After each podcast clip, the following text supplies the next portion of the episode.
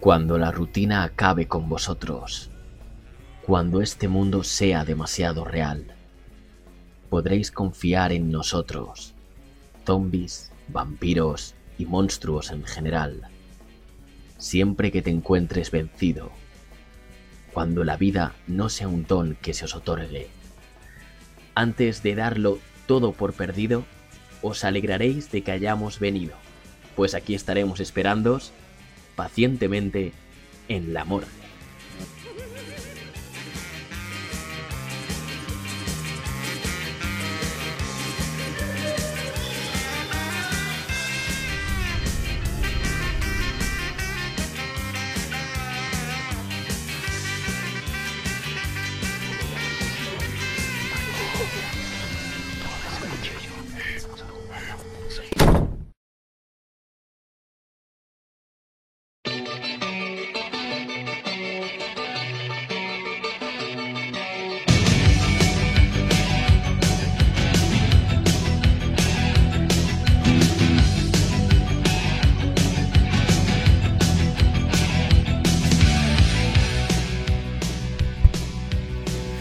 Muy buenas a todos amigos amantes del terror, ¿qué tal estáis? Soy Johnny Vele y os doy la bienvenida, cálida y gótica bienvenida a mi Radio Morgue. Ya sabéis, ese espacio creado y dedicado por y para bichos raros, como vosotros y como yo.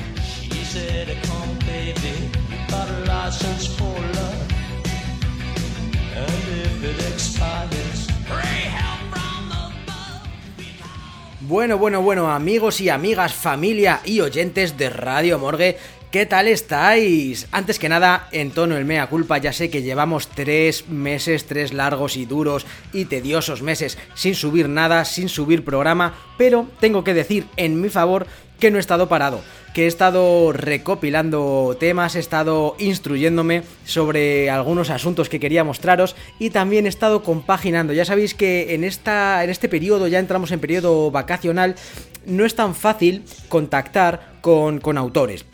Y ese ha sido el caso de este programa. Teníamos un invitado central, eh, teníamos un libro que nos iba a servir como guía, como cabecera, y por eso hemos ido retrasando, posponiendo este programa, pero ya no se podía más, ya no se podía posponer más.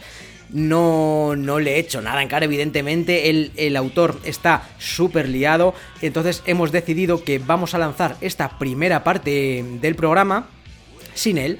Vamos a hablar sobre, sobre su obra, vamos a tocar temas que están relacionados con el arte eh, tallado en piedra. Vamos a tocar esas bestias, esa mitología, ese folclore, esas leyendas, esas gárgolas que lucen en las fachadas de, monasterios y de catedrales y quizá hagamos una, bueno, seguro, vamos a hacer en, posteriores semanas una segunda parte en la que incluiremos la, la entrevista con, con dicho autor pero no desistáis porque traemos un programa cargadito, cargadito de novedades, de historias y sobre todo de leyendas. Y para ello vamos a contar con los catalépticos de la morgue Jesús Herrador y Alberto Hernández. Meli Guanchu va a estar también al final con el correo de la morgue y quedaos hasta el final porque algo me dice que vamos a traer cositas chulas y que además vamos a, vamos a hacer una narración y quizá un inicio de futura nueva sección.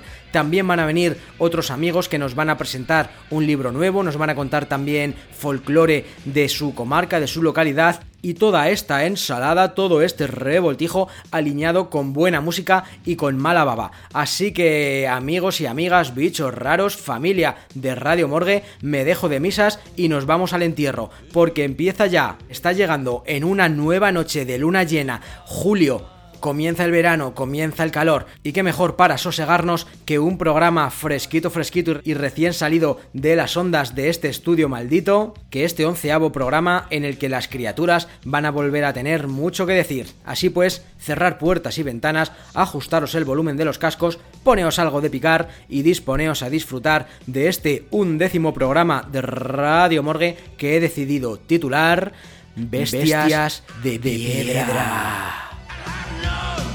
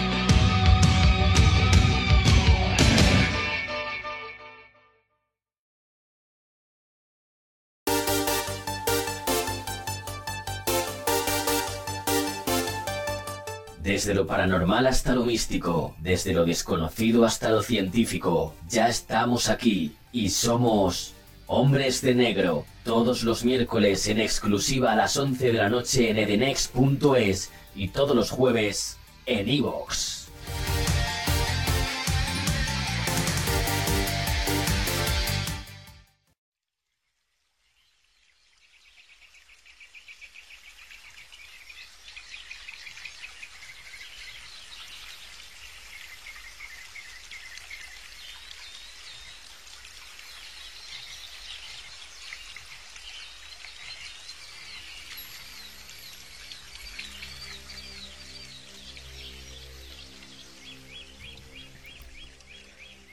A nadie debería sorprenderle cuando digo que los animales están y han estado siempre muy arraigados a los seres humanos.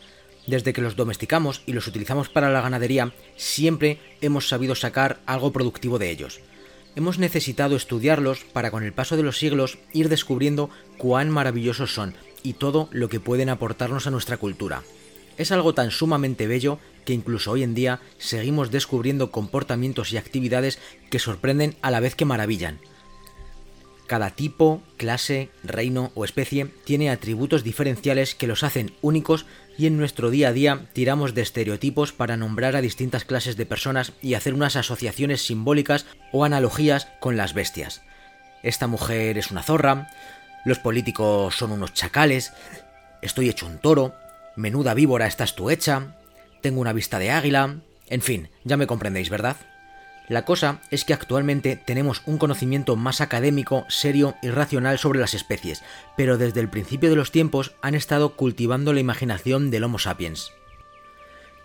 Es por eso que en este Radio Morgue he decidido traeros todo un catálogo de bestias y animales y cuál ha sido su significado, y por qué no decirlo, su poder también a lo largo de los años. Hoy en día es muy común ver a personas con tatuajes de, de, un lobo, de un león, de un cuervo, de serpientes, de águilas, pero no hay que olvidar que hubo un periodo de tiempo en el que realmente los que inspiraban eran los hipogrifos, las esfinges, los dragones, erinias, górgonas o basiliscos, entre muchas otras criaturas mitológicas. Hay decenas y decenas de historias y cuentos medievales que hablan del héroe y sus encuentros con estos y otras maravillosas criaturas, y como todas ellas tienen una enseñanza que ofrecerle al protagonista. No debemos olvidar tampoco que hace siglos muy poca población estaba instruida en el arte de la lectura, y muchos menos eran los que sabían escribir. ¿Qué hacer entonces? ¿Cómo contar esas maravillosas epopeyas para que todo el mundo las conociera y fuera testigo de las moralejas que querían plasmar? Bien, pues tallándolas en piedra. ¿Y cuál es el mejor lugar para tallar algo y que lo vean todos los ojos posibles? Efectivamente, en iglesias, monasterios y catedrales lugares de culto al que acudían nativos y foráneos a deleitarse con aquellos denominados libros de piedra. Desde la prehistoria ha sido así, como lo demuestran las pinturas rupestres, pero fue en la Edad Media cuando hubo un boom, hubo una explosión para formar un acervo cultural a modo de influencias para alimentar nuestros mitos, leyendas y relatos populares. Desde Aristóteles se ha tratado de comprender el comportamiento animal y muchos fabulistas han intentado, y conseguido en muchos casos, atribuir a las bestias un sentido humano con el que hacerlas más comprensibles a nuestros ojos. Así nacieron los psiólogos, o los famosos bestiarios medievales de los cuales nos nutriremos en el programa de hoy. Uno de mis múltiples hobbies cuando visito construcciones antiguas es la de rastrear capiteles, tímpanos, canecillos o frisos en busca de estas criaturas pétreas que se mantienen vigilantes por el pasar de los años y después descubrir qué historias tienen detrás, qué leyendas nos cuentan y cuál fue el motivo por el que un maestro cantero se decidiera a tallarlos, a perder tanto tiempo, tanta devoción y tantas horas en dejar plasmado una bestia que perduraría para siempre aunque soy consciente de que se me escapan centenas y centenas de emplazamientos muy chulos. Es por eso que me encantaría que en la caja de comentarios, aquí en iVoox, en Spotify o donde nos escuchéis, pues nos dejaréis vuestras bestias de piedra favoritas y el lugar donde encontrarlas. Y así quizá entre todos crear una especie de guía, una comunidad o una ruta que poder visitar cuando salgamos de viaje. Me gustaría que este programa se convirtiera en un punto de encuentro en el que todos dejarais vuestra catedral favorita y esos puntos o esos lugares en los que mirar, en los que generalmente los ojos turistas pasan de largo, pero que si vais buscando encontremos algo.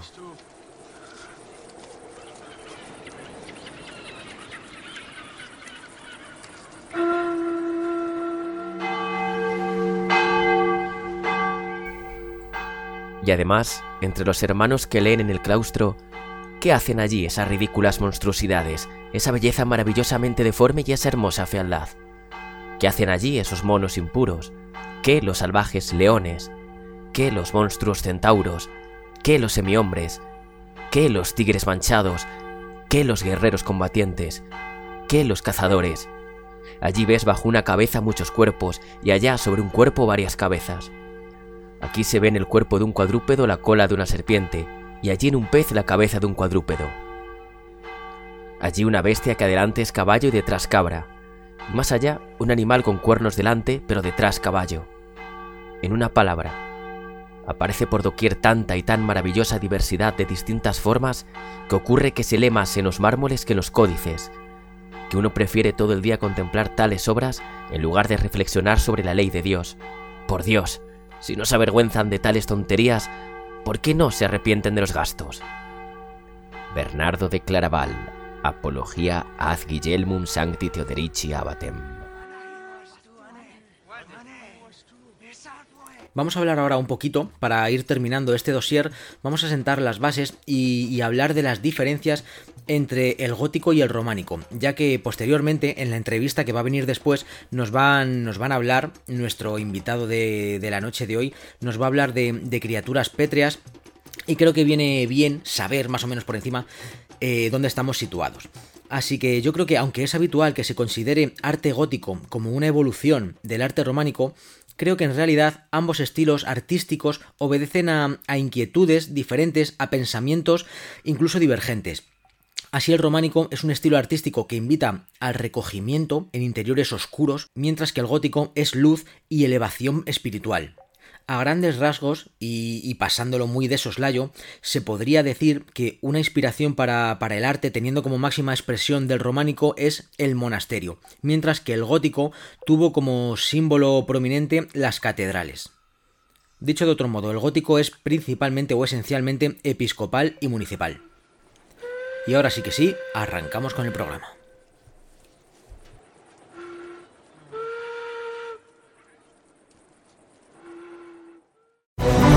Sintoniza la radio del misterio desde edenex.es. Edenex, un universo por descubrir. Muchos escritores conocen las reglas de la escritura, pero no saben escribir. Los relatos del amor. Los relatos del amor. Los relatos del amor. Del amor.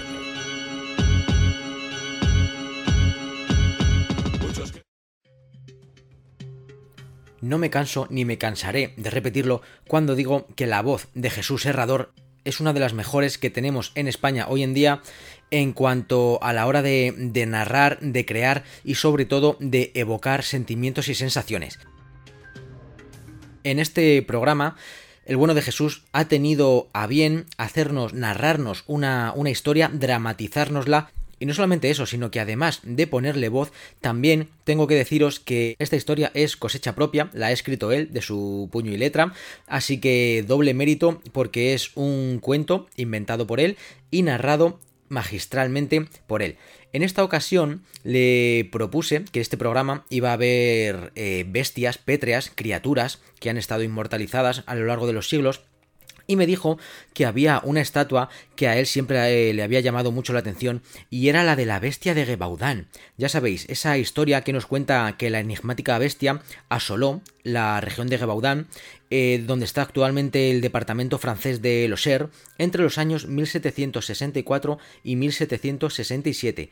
Se le considera una bestia criptozoológica, aunque hay quienes dicen que era un, una especie de lobo más grande de lo común, pero el caso, y sea como fuere, es que se le atribuyen la desaparición de decenas y decenas de pastores, mujeres y niños, cuyos cuerpos eran encontrados días después horriblemente destripados y mutilados con signos de, mucha violencia extrema, con, con marcas de, de, garras, de colmillos, dentelladas en los fríos y duros cadáveres.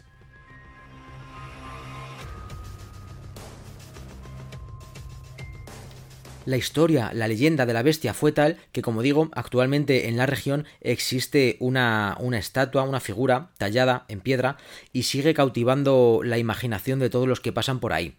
Jesús Herrador ha escrito, como digo, una, una historia que se llama La bestia de Gebaudan y es la que podremos disfrutar a continuación aquí, en Radio Morgue, la radio hecha por y para bichos raros.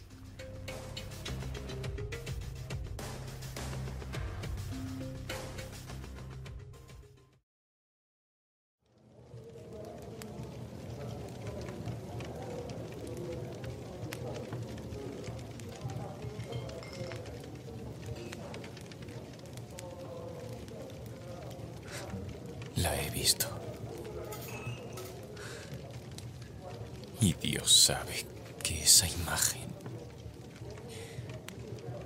me atormentará hasta el fin de mis días.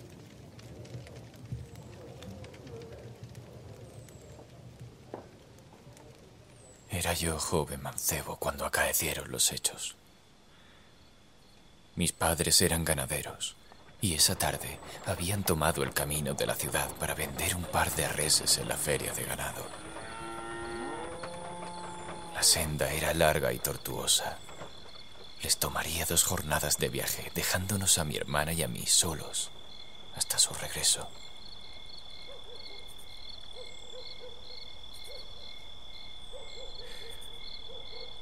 Era primero de julio del año de nuestro Señor, 1764. La noche era cálida e invitaba a descansar bajo las estrellas tras un duro día de trabajo. Pues ya de chico, mi padre me dejaba solo a cargo del ganado. Y mi santa madre, al cuidado de mi hermana pequeña, Janet, que no alcanzaba las cinco primaveras.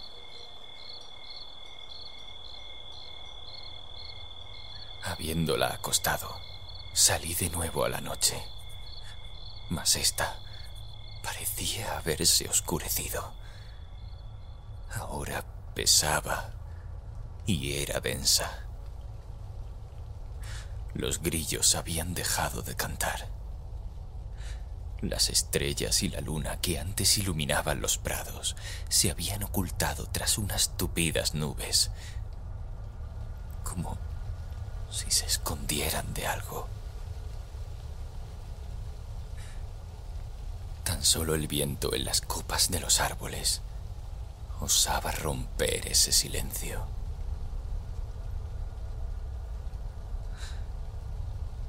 En ese momento, el aire se tornó viciado. Un olor nauseabundo fue arrastrado por la brisa nocturna. Oí un golpe seco en el interior de la casa. Fui a coger la lámpara de aceite que iluminaba la entrada. Mas para mi horror, esta estaba apagada. Podría haber sido la falta de sebo lo que hiciera extinguirse la luz, y el golpe, mi hermana que tras un mal sueño hubiese despertado. Pero en esa noche reinaba una esencia antinatural. A tientas, entré en la casa donde el hedor era más intenso. Cuando un chillido ahogado atravesó mis oídos y mi alma. Nervioso corrí hacia la habitación donde Jean dormía. Pero ya no estaba allí. Gritaba desesperado su nombre mientras buscaba a ciegas en esa espesa negrura. Mi miedo se hizo más fuerte al oír algo arrastrarse fuera de la casa. Entonces lo supe. Era la bestia.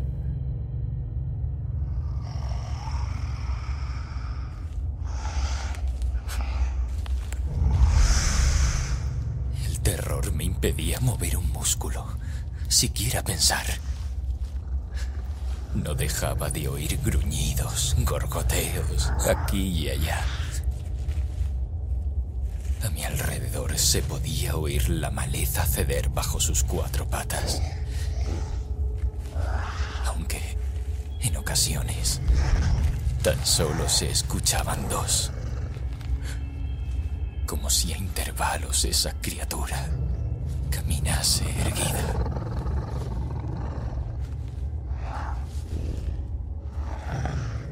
Recuerdo fugaz de Jean me hizo despertar de aquel trance al que el horror más absoluto me había conjurado.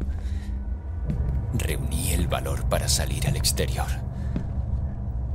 pero no pasé del umbral de la puerta. Me paré en seco ante el crespón negro de la noche. La oscuridad era absoluta. Mis ojos me abandonaron y solo mis oídos podían imaginar el horror que se encontraba a pocos metros de mí.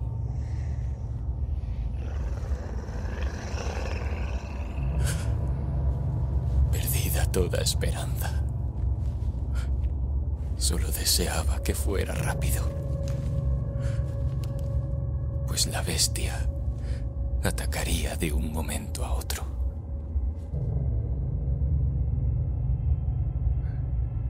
En ese instante, la pálida luna que antes me había abandonado hizo su aparición. Pero solo para mostrarme lo que la bestia masticaba con regocijo malsano ante mí.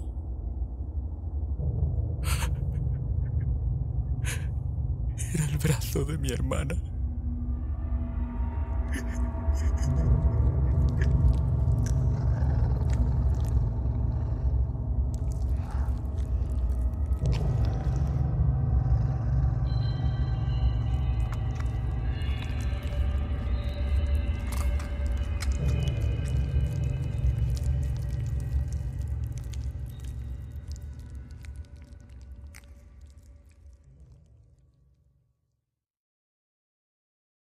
Hola, ¿qué tal? Soy Álvaro Martín, director de Madrid Misterioso y Ecos de lo Remoto, y mando un saludo cariñoso a todos los oyentes de Radio Morgue.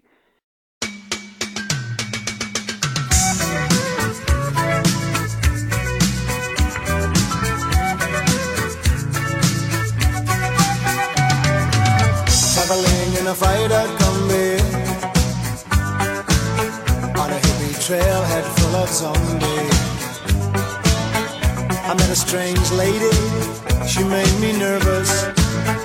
She took me in and gave me breakfast. And she said, Do you come from a land down under? Where women go and men wonder. Can't you hear, can't you hear the thunder? You better run, you better take cover.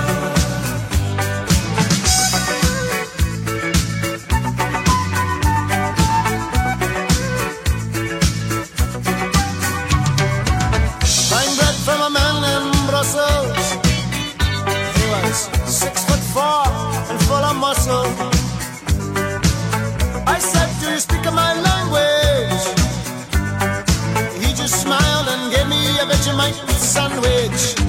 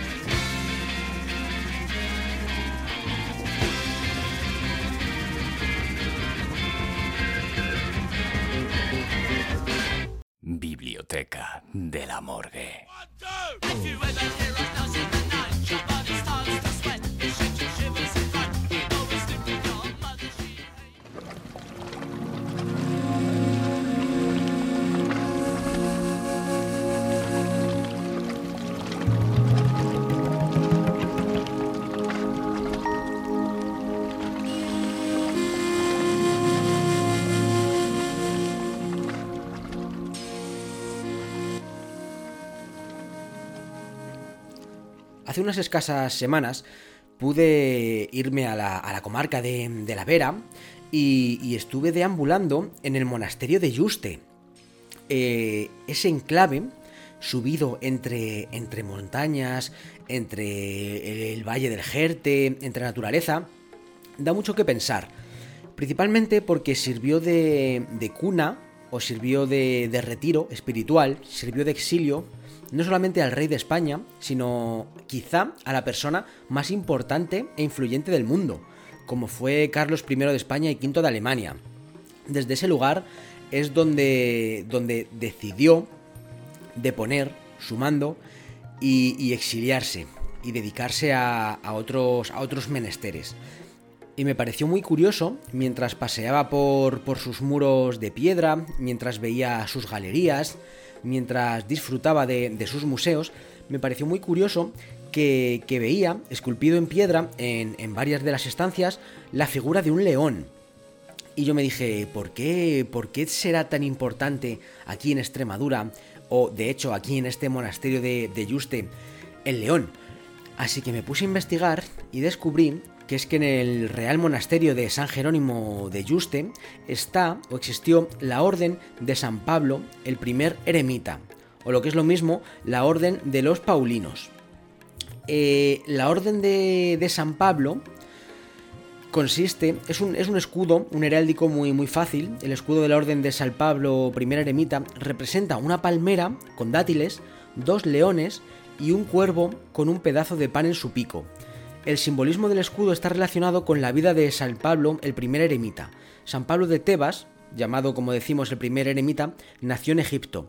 Fue a parar a un desierto tras las persecuciones de los cristianos a manos del emperador Decio, estamos hablando del 249 al 251, y allí vivió casi 100 años, vestido con túnicas, hojas de palmera y se alimentaba todos los días de pan y dátiles traídos por los cuervos.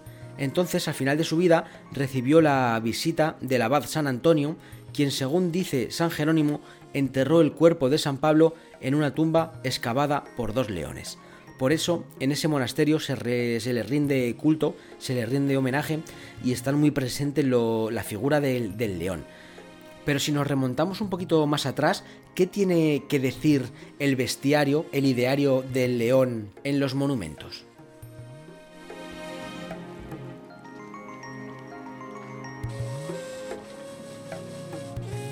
Bien, pues nos dice Mario Agudo Villanueva en su libro El bestiario de las catedrales, editorial Almuzara, nos habla en esta magnífica obra, magnífico compendio, si queremos, y una obra indispensable si os interesan estos temas, y si queremos valorar el mensaje secreto que, y de las tradiciones que nos guardan las bestias en, eh, esculpidas en piedra, pues nos dice el bueno de Mario que el león es símbolo polisémico, desde Cristo hasta Anticristo. Al pie de los Pirineos, en la agradable e histórica localidad de Jaca, se encuentra uno de los ejemplos más sobresalientes del románico español, la Catedral de San Pedro, cuya dotación es todavía objeto de controversia. Luce un imponente tímpano en su portada occidental. Dos estilizados leones flanquean un crismón de bella factura. El del lado alfa pisa a un hombre que agarra una serpiente con sus manos, el del lado omega se impone sobre dos bestias, un oso y un basilisco. Las figuras aparecen acompañadas por unas inscripciones que facilitan su interpretación y que por su interés comentamos a continuación. Bien, pues se cree o se ha, se ha, creído desde siempre que el león es la imagen de Cristo resucitado y clemente, el que sabe perdonar al caído y quien le implora habilidad, por otra parte atribuida al león desde la antigüedad, pues tanto Plinio el Viejo como Solino nos dicen que de entre todas las fieras solo él es capaz de perdonar a los que se postran. Estas fieras, en su sentido cristológico, como vencedores de la muerte y misericordiosos con el pecador, son una exhortación a la penitencia, pero además están protegiendo el lugar sagrado contra quien no está preparado para acceder a él. Así que si alguna vez vais a algún lugar en el que tengan representado un león de piedra, pues ya sabéis que tiene que ver con, Cristo y con su voluntad. Desde tiempos antiguos, el león desempeña la función de guardián de palacios, templos y lugares sagrados. Así lo vemos, por ejemplo, en la ciudad de Hattusa, en la actual Turquía, o en la Puerta de los Leones de Micenas, en Grecia. Esta función se debe, sin lugar a dudas, a su carácter descrito por Aristóteles, como noble, bravo y bien nacido. Según buena parte de los bestiarios medievales, la anatomía del león nos ofrece dos lecturas simbólicas, la naturaleza divina, representada por su melena y la parte anterior de su cuerpo, y la naturaleza humana, encarnada en sus cuartos traseros y la cola. Este pensamiento puede tener su origen en la idea clásica de que la fuerza de este animal residía en su pecho y su principal solidez en la cabeza. Aristóteles explicaba que en lugar de vértebras el león tenía una única pieza ósea y que su esqueleto era tan duro y robusto que podían saltar chispas al golpear los huesos unos contra otros. Como vemos, el león es un símbolo de la fuerza desmesurada, de la pulsión sin control y de las pasiones desbordadas. El león aparece también acechando a las gacelas y otros cuadrúpedos indefensos en muchos dinteles, que representan las almas santas, para atraparlas entre sus garras. Así lo encontramos, por ejemplo, en la pila bautismal del Cascajares de la Sierra, en Burgos, o en un capitel de la iglesia de San Pablo del Campo, en Barcelona pero hay que tener mucho cuidado, ya que existen eh, algunas representaciones en el que se les asocia con el anticristo. Un motivo, por ejemplo, eh, con el que se asocia a este felino con el demonio es cuando sirve de cabalgadura bien a un hombre tocando el cuerno como un símbolo de las bajas pasiones, como la representación de la primera tentación de Cristo de la Puerta de las Platerías en Santiago de Compostela, o bien cabalgado por una mujer, lo que puede dar lugar a otras lecturas relacionadas pues con la lujuria o con lo libidinoso. Esa fuerza descontrolada que lo vincula con el anticristo también le confirió en el pasado el papel de encarnación de lo salvaje y del caos en el contexto de mitos de interpretación civilizadora.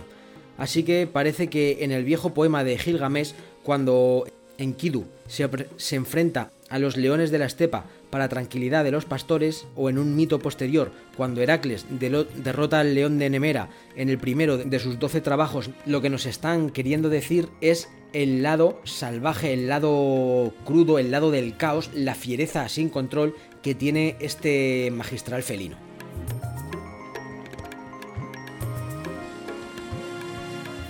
Los significados del león son casi inagotables, así como su presencia en el arte medieval.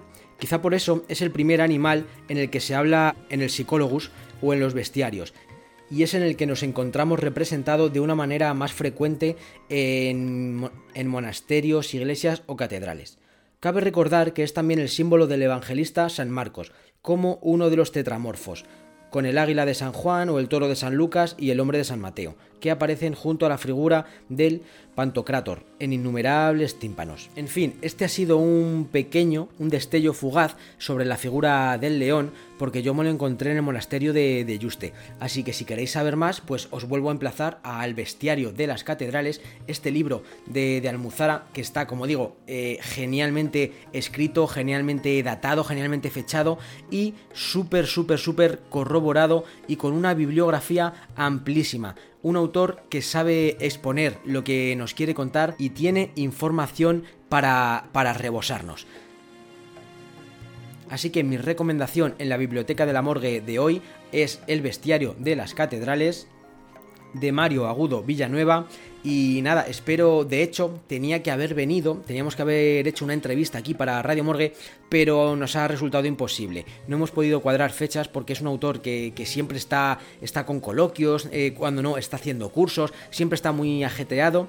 Así que creo que vamos a posponer la entrevista con, el bueno de, Mario para otra ocasión. Pero bueno, aquí os dejo el aperitivito de su libro. Y nada, me emplazo a deciros que qué otra figura, qué otra bestia os pilla, os pilla de cerca o os habéis preguntado que cuál sería su significado cuando habéis ido a visitar algún monumento. Contádmelo abajo en los comentarios.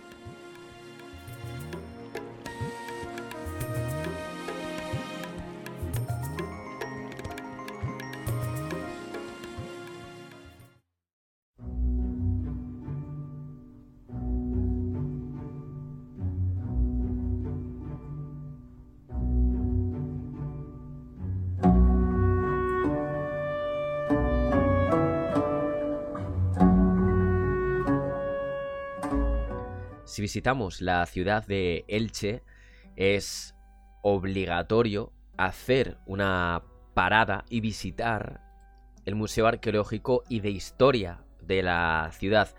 Allí, la pieza más importante es la Esfinge.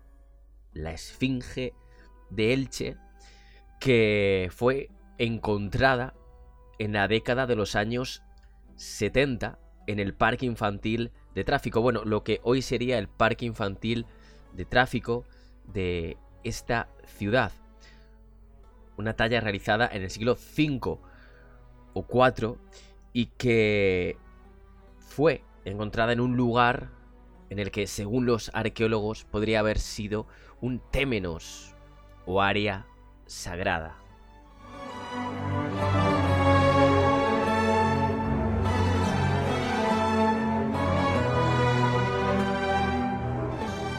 Esta escultura mide un metro veinte de largo, tiene 32 centímetros de grosor y una altura de 64 centímetros, pero se dice que era más alta.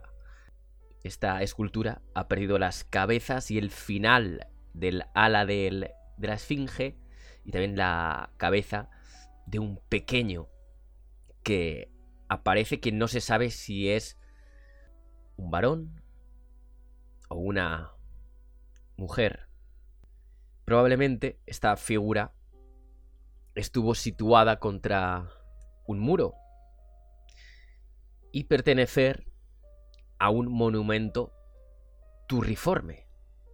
Y es que uno de los laterales, el que podríamos decir que no se ve o el que no es bonito, no está trabajado.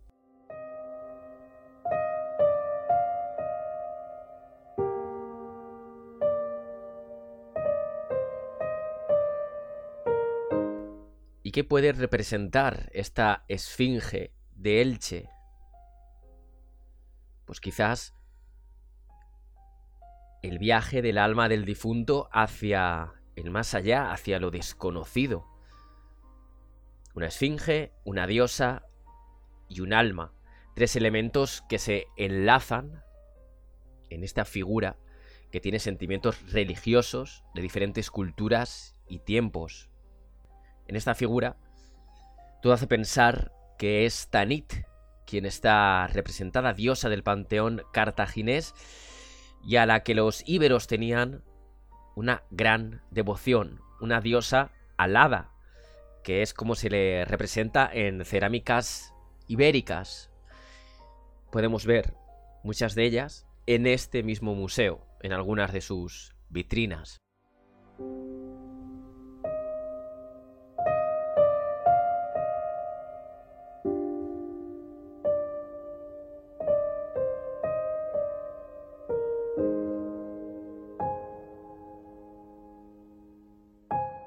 La esfinge ha sido representada en muchas culturas, tiene un origen oriental, probablemente sirio, pero sin duda la más conocida y la que más visitas recibe cada año es la gran esfinge de Giza en Egipto.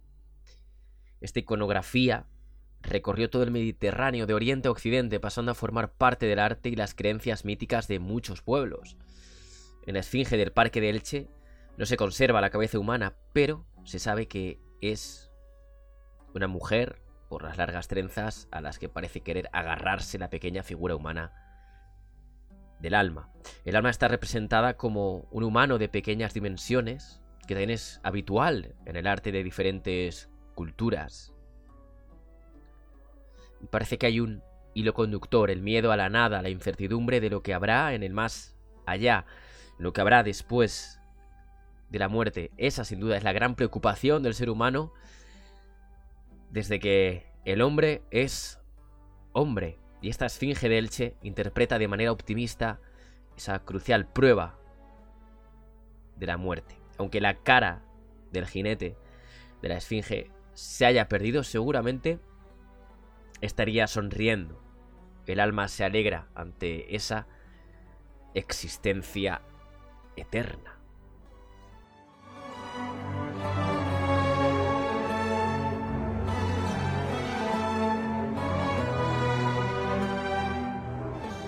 Para elaborar este pequeño audio para Radio Morgue, he utilizado un artículo de Julio Asunción, que es historiador y guía artístico, entre otros libros. Ha escrito Pueblos Guerreros de Navarra, Peñas Sacras de Navarra, ocho planes originales para conocer Navarra. Y además tiene vídeos de contenido cultural en, en YouTube. Su blog se llama arqueologiaalicante.blogspot.com y ahí podéis leer más sobre la esfinge de Elche. Una figura muy bonita, muy particular, muy especial. Que ya os digo, si visitáis esta ciudad, no os podéis marchar sin verla y recordar lo que está representando y esa felicidad, ese optimismo cuando todo parece acabarse.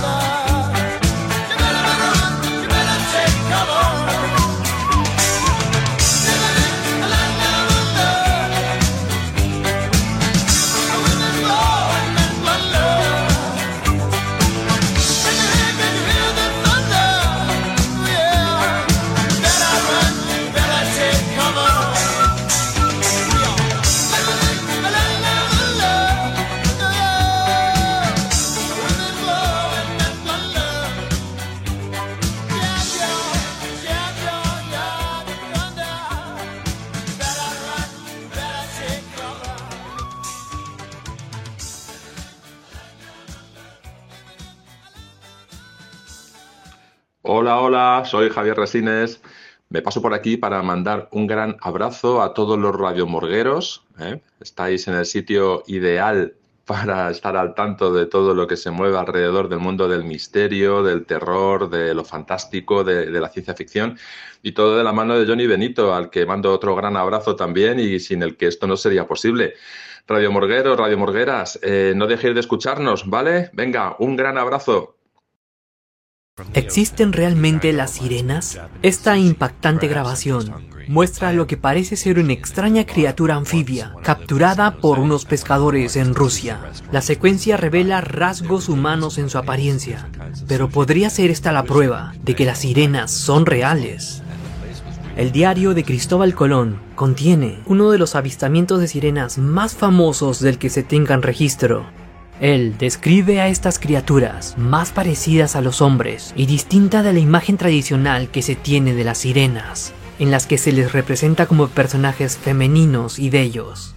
Los escépticos aseguran que lo que Colón vio eran en realidad manatíes,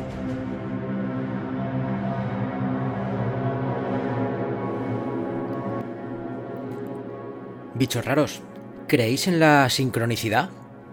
Lo digo porque cuando estaba preparando este programa, eh, iba a, a, hacer, estaba documentándome, estaba recopilando información sobre criaturas de piedra y justo me pareció muy interesante meter la figura de la, de la sirena. Creo que también es un tema que podíamos haber tocado en el anterior programa, el de bandera negra, pero me he dado cuenta que las sirenas, aparte de ser criaturas mitológicas, también están representadas en, en piedra en diversas casas, en diversas catedrales, o en los capiteles de, de, ciertos monasterios o ciertos enclaves mágicos y sobre todo costeros. Decía lo de la sincronicidad porque mientras me estaba preparando un, un pequeño audio sobre, sobre sirenas, recopilando sitios donde poder verlas, me topé con un post de, de Javier Arries, del gran Javier Arries. ¿Y de qué creéis que, que hablaba el bueno de, de Javier? Pues efectivamente, de sirenas, y no solamente de sirenas como criaturas mitológicas, sino que estaba proponiendo lugares en el que ver a sirenas talladas en, en piedra. Por eso digo lo de la sincronicidad. Rápidamente me puse en contacto con él y le dije, Javi, tío, me tienes que dejar tu post, por favor, porque tengo que, tengo que narrarlo, tengo que contarle a los bichos raros tu sabiduría. Eh, él, como gran persona que es, me dijo, lo que te haga falta, Johnny, eh, cógelo y, úsalo. Así que voy a narraros ahora el post de, de Javier Arres. Nos vamos hasta Valencia. Allí en Benifaraik hay una casa del siglo XVI que recibe el nombre de Casa de la Sirena. Fue construida por la familia Llorens del lugar. A la entrada de la misma hay esculpida una sirena en el escudo. Se dice que se trata de una bella habitante del río Turia, que como buena sirena cantaba de forma tan hermosa que los hombres eran seducidos sin remedio e iban a su encuentro. Un buen día, un joven de la casa se fue de pesca al Turia, y al escuchar el canto de la sirena se acercó, se metió en el agua y le dio muerte ahogándolo. Por eso fue representada allí, en ese lugar. Viajamos ahora a Alicante, al Peñón de Ifach, frente al cual el propio Javier Arries nos dice que ha estado en alguna que otra ocasión. Este peñón está frente a Calpe, pues bien, cuentan que hace mucho, mucho tiempo la costa de esta localidad era el hábitat de sirenas que habían llegado hasta allí atraídas por el clima benévolo. Estas sirenas llegaron a un acuerdo con los lugareños y a cambio de que las dejaran tranquilas se entretenían en conducir a los peces hacia las redes de los pescadores de la región. Pero bueno amigos, la envidia es muy mala como bien sabréis, y un genio metió las narices para acabar con este acuerdo de paz, y le dio por perseguir a las sirenas y amenazarlas. Si se atrevían a merodear en torno a algún pez, las convertiría en piedras, que caerían irremediablemente al fondo del mar para siempre. Esto hizo que se escondieran y no pudieran ayudar a los pescadores, y estos, a su vez, que no sabían nada de la amenaza, empezaron a pensar que las sirenas estaban ayudando a otros pescadores de otra región. Un grupo de ellos se pertrechó con ganchos y lanzas para capturarlas y darles muerte. Las sirenas entonces acudieron a Neptuno, el dios del mar, y éste les envió un genio que era capaz de enfrentarse a otro. Advirtió a su oponente que las sirenas estaban bajo protección del dios y de que debía dejarlas en paz. Pero como no le hizo caso, el genio bueno lo petrificó a él y quedó convertido en el peñón de Ifach.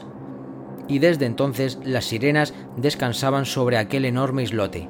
Cuando la niebla rodea el peñón, dicen que es el genio malo tratando de liberarse de su condición pétrea para poder huir.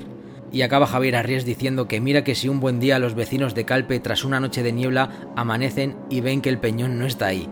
Madre mía la que se liaría, ¿verdad? Hay otra sirena pétrea también muy famosa y muy reconocida, que es la que está esculpida en la fachada de platerías de la Catedral de Santiago de Compostela. Y esta sí que he podido yo verla hace poco.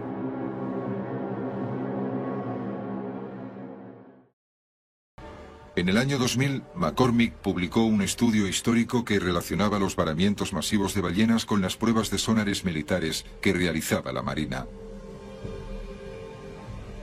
El estudio obligó a suspender el programa ese mismo año. El doctor McCormick y su equipo sospechaban que la Marina había empezado a utilizar nuevamente el sonar. Ahora dos miembros de ese equipo han accedido a hablar por primera vez ante las cámaras acerca de lo que según ellos descubrió la Marina pero nunca ha salido a la luz.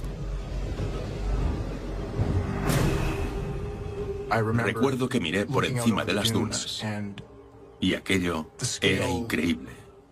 Nunca había visto nada parecido. Bueno, hasta aquí estas dos leyendas que nos cuenta Javier Arries, pero tenemos que decir que las sirenas siempre han sido unos seres que han evocado la imaginación popular. Vamos a irnos ahora hasta el lejano norte de Europa, al puerto de Copenhague, donde nos aguarda, pues ya sabéis, la figura de bronce de la sirena posada sobre la roca. Quizá la sirena más famosa del mundo con permiso de la de Walt Disney aunque esta icónica sirena, emblema de la ciudad, como bien sabéis, rinde homenaje a la protagonista del cuento del afamado escritor danés Hans Christian Andersen, o sea que sí, estamos hablando de la misma. De todos modos, para comprender mejor el significado de estos seres, cuya presencia en iglesias y monasterios medievales es muy significativa, pues vamos a ver lo que las define o lo que las caracteriza. Y es que, en esencia, lo que define a la sirena es su aspecto híbrido y su poder persuasivo, algo que va unido de forma general a su carácter femenino aunque en el medievo aparecen también ejemplares de sexo masculino, ojo, sirenos, en la cultura popular nos han llegado que siempre son mujeres. En las fuentes antiguas, su principal atractivo es su melodioso canto, con el que pretenden que los desprevenidos marineros que pasen cerca de sus posesiones abandonen su ruta y se rindan a sus encantos. De todos modos, y esto es algo que a lo mejor no sabéis, la relación de las sirenas en su forma original, que era la de mujer pájaro, no mujer pez, con los seres difuntos se remonta al mundo egipcio, o sea que sí, las primeras sirenas eran egipcias.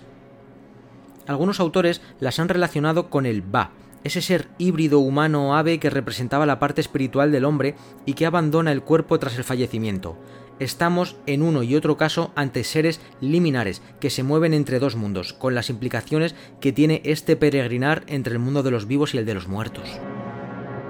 Las sirenas de la Grecia antigua eran las hijas del río Aqueló, algo en lo que las fuentes no son unánimes, pero que tiran más bien por esa vertiente, ya que hay otras voces que dicen que son hijas de las musas. Sea como fuere, el hecho de que la madre de las sirenas fuera una musa no solo explicaría sus formidables dotes para la música, sino que también, como nietas de Mnemosine, la memoria, estarían relacionadas con capacidad para recordar. No debemos ni podemos olvidar que en la Grecia antigua la muerte estaba relacionada con el olvido, si a esto añadimos, tal y como narra Ovidio, que las sirenas eran las doncellas que acompañaban a Perséfone en el momento del rapto de Hades y que por ello fueron dotadas de alas y plumas para buscarla, su relación con la muerte es más que evidente.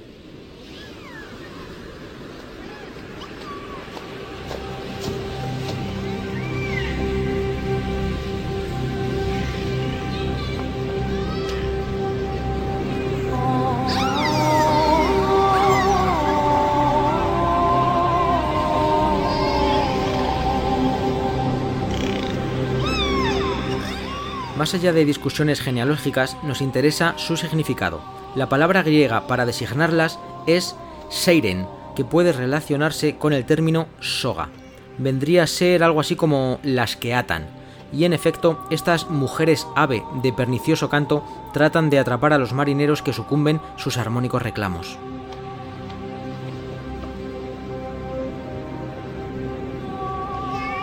Dos de las apariciones más famosas en las que aparecen sirenas, eh, pues pueden ser, por ejemplo, el famoso encuentro con Odiseo, narrado por Homero, en el que el héroe que está prevenido por la bruja Circe se ata al mástil de su barco mientras sus compañeros remeros taponan sus oídos de cerca.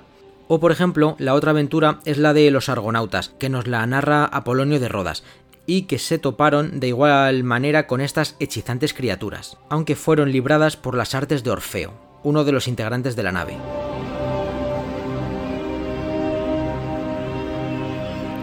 En ambos casos, las sirenas, tras fracasar en sus malvadas intenciones, se suicidan lanzándose al agua, donde acaban pereciendo.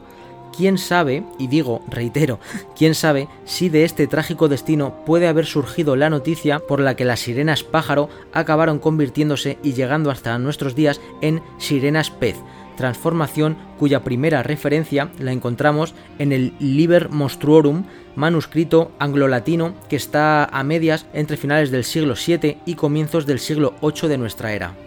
Como vemos, el hechizo de las sirenas no es erótico en estas primeras versiones, ya que los marineros pues nunca llegan a verlas. De hecho, Homero no las describe físicamente. Así que, aparte de los melodiosos acordes, debía de existir algún reclamo para que los hombres se desviaran de sus fatigosas rutas para sucumbir ante sus encantos. En el Psiologus dicen de ellas que son bestias mortíferas cuyo aspecto híbrido representa a los hombres de doble corazón, que tienen apariencia en la piedad, pero que son figura de los adversarios y los herejes, pues con palabras llenas de dulzura seducen los corazones de los inocentes.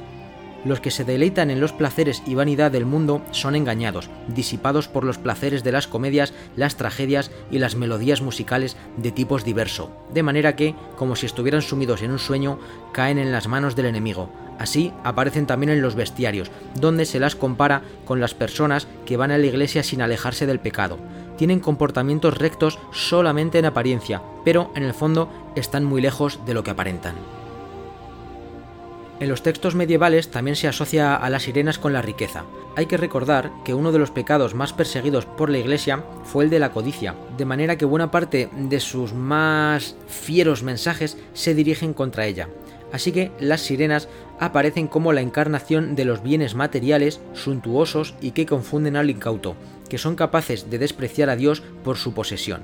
De hecho, hasta nuestros días también se, ha llegado o se ha extrapolado que cuando hay algo que parece que nos, nos aleja del camino recto o parece que está, está demasiado bien, es un, que es una decisión fácil de tomar o que es algo extremadamente suculento, decimos que estamos escuchando cantos de sirena otra analogía más que ha llegado hasta el siglo XXI y que tiene, como vemos, mucho que ver en el mundo antiguo.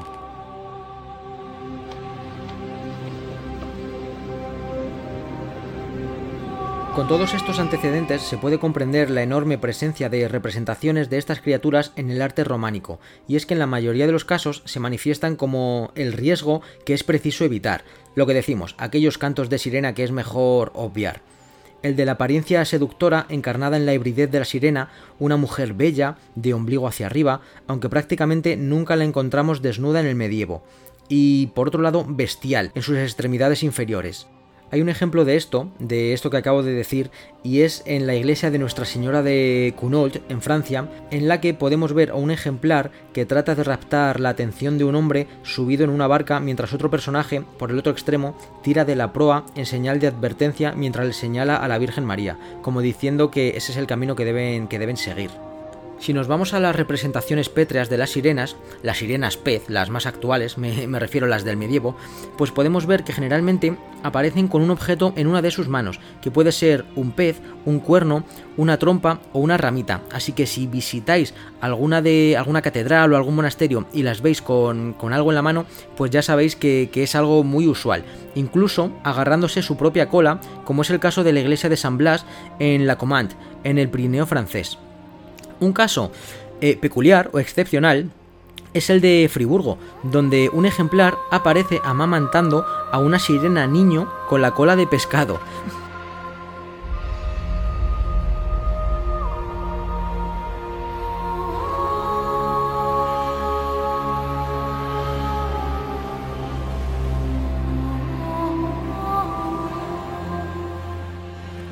Y ya para finalizar, decir que en algunos casos, sin embargo, las sirenas conservan una arcaica función vinculada al mundo de los muertos, semejante al del magnífico ejemplar datado en el siglo IV a.C. que podemos visitar en el Museo del Cerámico de Atenas. Allí vamos a encontrarnos a una sirena ave, las primeras, ya sabéis, antes de que se convirtieran en, en pez, que toca una lira construida por un caparazón de tortuga y cuya función es la de custodiar una sepultura. En este sentido, en el mundo medieval encontramos sirenas aves atrapadas en espesos follajes o incluso enredadas entre las ramas del árbol de la vida. Ciertos autores las han relacionado precisamente con las almas de los muertos atrapadas en el mundo sensible. Este es el caso de las sirenas pareadas, opuestas y afrontadas del capitel de la portada de la biblioteca del monasterio de Santo Domingo de Silos, situado en el muro de la galería oeste del claustro un espacio en el que se cuentan hasta siete capiteles, repito, siete, un número mágico, con representaciones de estas sirenas, uno de ellos con ejemplares barbudos.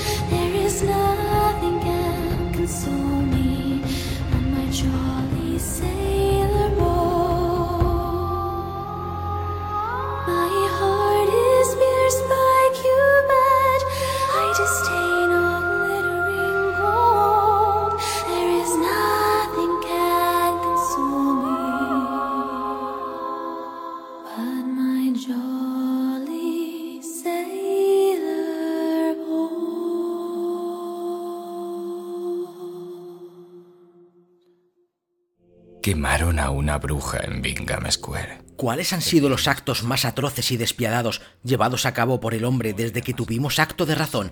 Y lo que es peor, ¿qué actos macabros seguimos haciendo hoy en día y posiblemente sigamos haciendo en el futuro? Johnny BL presenta en este 2022 un compendio de más de 50 actos macabros llevados a cabo por el hombre, un ensayo dañino, documentado, plagado de imágenes, de QRs y de historias truculentas. ¿Sabíais que una famosa compañía de videojuegos financió la exhumación de un conocido corsario español para añadirlo a su catálogo? ¿Conocéis al verdadero asesino que inspiró a John Carpenter a crear la secuela de la película Halloween? Todo esto y mucho más en Actos Macabros en la Historia, con el sello del editorial Guante Blanco. Escrito por Johnny BL. Había algo de desprecio en la forma en la que ella erguía su cabeza. Hace no demasiado tiempo estuve haciendo una, una, visita a Cuenca, una visita cultural y además para, para reencontrarme con dos grandes amigos, con tres grandes amigos, Miguel Ángel Linares, Seila Gutiérrez y Rubén. Ellos, son, ellos forman parte de Exploradores del Misterio. Ellos tienen un podcast, Misterios en Viernes, un podcast longevo y en el que viernes tras viernes nunca fallan, son constantes, no como otros podcasts que yo me sé y me miro el ombligo. Y bueno, estuve, como digo, estuve en Cuenca y estuvimos mirando algunas, algunas leyendas, estuvimos mirando algo de su folclore, de su historia, y me pareció muy curioso una cruz que tienen ellos y en la que está marcada una garra en la piedra. Decían que era la garra de, del diablo, era la garra de, del anticristo. Entonces, aunque no sea una... Bueno, sí es una criatura, porque, porque no deja de ser una, una zarpa de, de, tipo, de tipo animal, de, de tipo maléfica. Así que les, les pedí y tuvieron a bien enviarme un corte con, con, esta leyenda, con esta garra del diablo marcada en piedra, que creo que viene muy bien para, para el programa de, de esta noche. Y, además así aprovechamos porque nos presentan, nos dan un aperitivo, porque esta leyenda viene recogida en su última obra, 50 lugares mágicos de Cuenca, editorial Sidonia. De todos modos, me gustaría hacer un radio morgue especial de con ellos, de 50 lugares mágicos de, Cuenca, pero bueno, sirva este, esta pequeña leyenda como aperitivito. Así que os dejo con ellos y con esta leyenda que han tenido la enorme amabilidad y generosidad de enviarnos para el programa de hoy.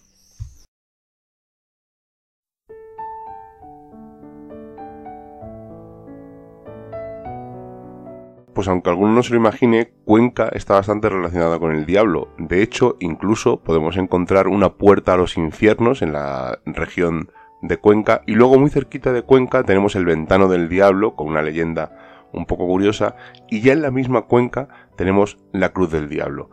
¿Y por qué la llaman la Cruz del Diablo? Bueno, posiblemente cuenta una leyenda que es que el diablo dejó su marca en, este, en esta cruz. Pero antes vamos a indagar un poquito en esta Cruz del Diablo, que por cierto eh, tiene tres nombres distintos, la conocemos como la Cruz del Diablo, la Cruz del Convertido o la Cruz del Soldado Enamorado, según la leyenda que nos cuenten en este lugar.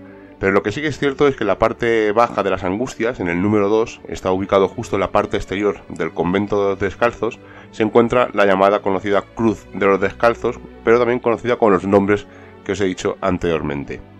Es un crucifijo que mide unos 3 metros de altura, sumando el pedestal y la base, y pero por desgracia lo que podemos ver hoy no es la cruz original, pues en el año 2004 unos vándalos eh, hicieron, destruyeron esta cruz y motivo por el cual fue restaurada en el año 2010. Estuvo 6 años la cruz desaparecida y lo que conserva es su base y la mano o garra original que ahora os contaré por qué está ahí. El resto eh, de la cruz tiene simbologías que reflejan la pasión, y eh, aunque son todas restauradas, sí forman parte de la cruz original. Vamos a repasar por qué la llaman la Cruz del Diablo. Nos vamos a ir al siglo XVIII y allí en Cuenca, en la parte antigua, en el casco viejo, en el casco antiguo, vivía un joven muy galante llamado Diego y le gustaba mucho pues mm, ir de mujer en mujer cortejándolas y cuando conseguía sus objetivos carnales pues las dejaba. Evidentemente todo el mundo conocía las aventuras amorosas de Diego y un día llega a Cuenca una muchacha llamada Diana, bellísima, y Diego, como os imaginaréis, pues quiso conquistarla. Eh, para que el Diana no supiera de las voces que corrían por Cuenca sobre sus amoríos, pues deciden quedar en un sitio apartado, en esta cruz eh, del diablo, en la bajada de las angustias, en el número 2, apartado un poco del casco antiguo, y deciden quedar un día singular, la noche de difuntos. Diana acepta y cuando llega tan señalado día, pues Diego la está esperando y empieza a cortejarla y ya no aguanta víctima de sus deseos carnales e intenta sobrepasarse con esta muchacha. La sorpresa de Diego es que al intentar eh, levantarle las enaguas comprueba que no tiene dos piernas normales, dos piernas humanas, sino que tiene dos piernas de cabra, dos patas de cabra. Como os imaginaréis, Diego se asusta y presa del terror huye buscando cobijo, convento de los descalzos y se intenta agarrar a la cruz que hay allí puesta. El diablo justo en ese momento le da un zarpazo, le roza el hombro y dejó una marca en la cruz, que es la famosa marca del diablo que encontramos en esta cruz. En ese momento Satanás desaparece después de que venga un gran relámpago. Pero hay otra versión, un poco menos conocida, es que Diego huye despavorido a ver esas patas de cabra bajo Diana y se dirige hacia el convento de los descalzos y al tocar la base de la cruz, pues su mano se quedó petrificada en ello. Su alma ya no pertenecía a la luz, sino que pertenecía al mundo de las tinieblas. Es un lugar que se puede visitar, es de fácil acceso. Recomendamos, eso sí, que tengáis un poquito de paciencia porque bien sea bajando del casco antiguo hasta esta eh, cruz del diablo o bien sea subiendo desde recreo peral, eh, pues tenéis un largo, no un largo camino, pero sí un arduo camino. Son unas cuestas, bajar desde el casco antiguo hasta esa cruz es fácil, pero luego hay que volver a subir. Y si no, desde el recreo peral, pues es subir esa enorme cuesta y luego bajarla, ya a decisión del, del viajero. Desde luego el entorno de la cruz de, de, los descalzos o de la cruz del diablo o como cada uno le quiera llamar y las angustias que está alrededor es un lugar mágico que se debería visitar y si estáis por Cuenca aprovechar para hacerlo. Por cierto, no quería acabar sin contaros que en verano eh, de vez en cuando hacen representaciones teatrales sobre esta leyenda que os he contado, totalmente gratuitas, muy recomendable eh, verlas en vivo, viendo el entorno de la Cruz del Diablo, y es un lugar desde luego totalmente mágico. Además esa fecha mágica, esa noche de difuntos, también muy relacionada con el tenorio, hacen que visitar este enclave en noches de tormenta sea espectacular. Pero bien, sea el motivo por el que sea, lo visites de día o de noche, desde luego recordar esta leyenda del diablo y quién sabe si Diana sigue pululando por allí.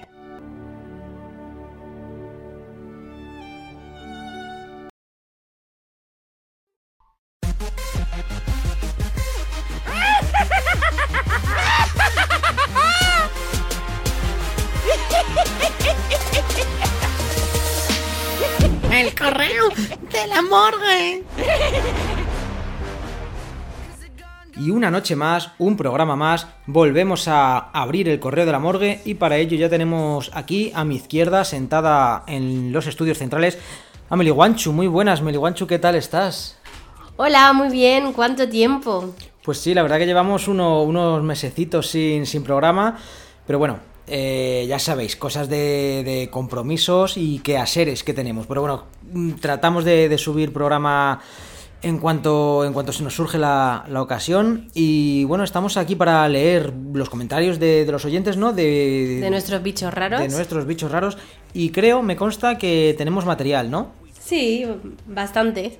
Hemos, has estado así aquí, me gusta. Así ahí, ahí, has estado preparando bien la, la sección. Venga, pues vamos adelante y, y, a ver qué nos cuentan los bichos raros. Venga. Eh, voy con el primero, que es anónimo, y te dice, por fin, larga espera. Pues sí, ya estamos aquí, anónimo. Bueno, hay que decir que estos comentarios no son de, claro, evidentemente de este programa, son del eh, anterior. Bueno, son comentarios del podcast número 13 de Bandera Negra. Eso es. Pues nada, eh, gracias eh, Anónimo por, por estar ahí. Pero ¿y por qué esta larga espera? Pues porque mm, tengo multitud de, de quehaceres y realmente, y aunque no lo creáis, tengo abiertos eh, tres radiomorgues más, tres... Mmm, ¿Cómo decirlo? Tres bloques, tengo invitados, tengo...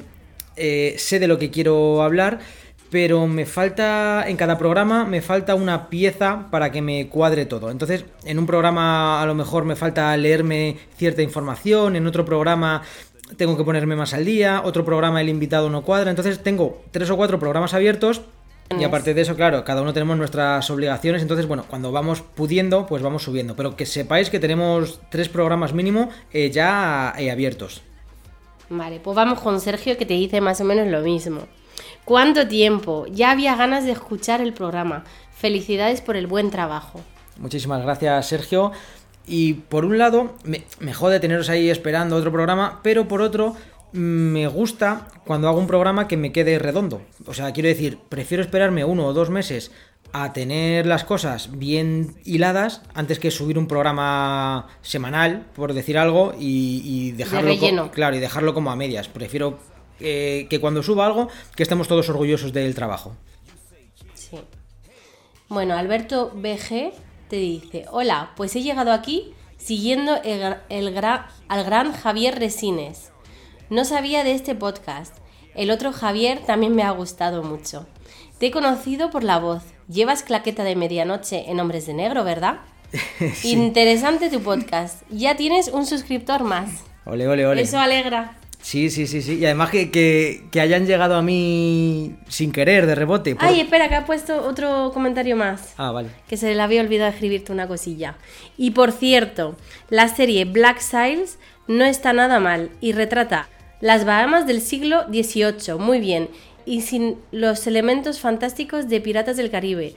A mí solo me gustó la primera, pero claro, es algo personal. Saludos. ¿Cuántas cosas? ¿Cuántos frentes abiertos? Sí, no, decía que, que mola mucho que, que a través de los invitados, que por otro lado siempre trato de que sean los mejores en cada tema, en este caso Javier Resines, alguien llegue a, tu podcast y encima te diga, te conozco por la voz, por Claqueta de Medianoche. Pues sí, y para el que no lo sepa, yo llevo la sección de Claqueta de Medianoche en el podcast Hombres de Negro, que por otro lado lo dirige Alberto Hernández, que por otro lado es uno de los catalépticos que pone voz a mí aquí, a Radio Morgue, o sea que todo queda en familia y somos programas hermanos. Y en cuanto a lo de Black Sails, pues estoy un poco como tú, amigo, porque solamente me he visto la primera temporada y sí que me gustó, me gustó mm, algunos aspectos más que otros, pero me pareció un poquito, mm, no sé cómo decirlo, no sé si densa o aburrida, también la vi cuando se estrenó hace años, porque precisamente por eso, porque le faltaba la espectacularidad que se le atribuyen a, a los piratas. Eh, pero sí, es, es mucho más realista y es una película, una serie, perdón, más, más fiel. Eh, algún día me pondré al día porque sí que me consta que, que es una serie redonda, pero es que hay tanto por ver que, que realmente pues ahí la dejé a medias. Vamos con otro comentario de Mogur. Grande Johnny, un placer haber estado de parlada sobre piratas contigo. Un abrazo enorme, máquina. Nada, un abrazo a ti, gracias por volver a, a formar parte de, de esta tripulación maldita. Y mira lo que te han dicho en el comentario anterior, que el otro Javi, que ese eres tú, eh, también le ha gustado. Así que mola, mola tener esas, esas colaboraciones y que la gente esté, esté contento. La próxima colaboración me apunto yo a tu podcast Hijos de la Niebla, ¿eh? No, y que la gente está muy pendiente de quién habla en cada podcast y luego les sigue. Eso, eso mola mucho. Sí. Luego vamos con mi Gaun. Me ha gustado mucho el podcast. Bien trabajado, esperando al siguiente. Pues aquí estás escuchando el siguiente. Vale, ¿y el siguiente para cuándo? el siguiente en un par de meses quizá. Venga. Luego voy con Tambor, que te dice, hola, soy nuevo y me ha gustado mucho el podcast. Señalar que he, ech- que he echado de menos a Benito de Soto, pirata donde los haya, y que recomiendo que le, le eches un vistazo. Y también a la leyenda del hombre pez de Lier- Lierganes, Cantabria. Un saludo. Joder, pues mira, eh, esto es precisamente a lo que me refería cuando decía que prefería tardar un poco más en subir un programa, pero hacerlo más redondo. Y es que realmente eh, lo de Benito de Soto, pues tenía programado un viaje a, a Pontevedra, pero claro, ya, ya tenía que pasar dos o tres meses más, este programa ya le tenía acabado y subí, subí este programa de Bandera Negra y posteriormente eh, dejé fuera a Benito de Soto y posteriormente sí que fui a Pontevedra y estuve en, la casa de Benito de Soto, estuve viendo su leyenda, estuve cotejando alguna- algunas cosillas, estuve investigándolo y en el, en el Instagram, en Instagram de, Radio Morgue sí que podéis tener ahí alguna, alguna fotografía que hice cuando estuve presencialmente pero se me quedó fuera del programa porque el viaje a Pontevedra em, iba, iba a suceder dentro de, de dos meses y no quería dejar pasar tanto tiempo. Así que sí que me hubiera gustado que ese pirata español, ese personaje de la historia eh, gallego, eh, hubiera estado presente, pero bueno, eh, lo tengo ahí en Instagram para el que no, para el que nos quiera seguir, pues puede ver también las imágenes de cuando estuve ahí. Sí, bueno, en Instagram, con que pongáis radiomorgue.podcast, os sale todas estas cosas. Es un poquito de valor añadido a los podcasts. Cuando hay, hay veces que no visualizáis o que yo no me sé explicar, pues subimos ahí fotografías, imágenes, o sea que está guay seguirnos por ahí también. Bueno, ahora vamos con el, el comentario más largo que he leído aquí, vamos. Sí. Eh, de Sin Fronteras, que te ha escrito aquí.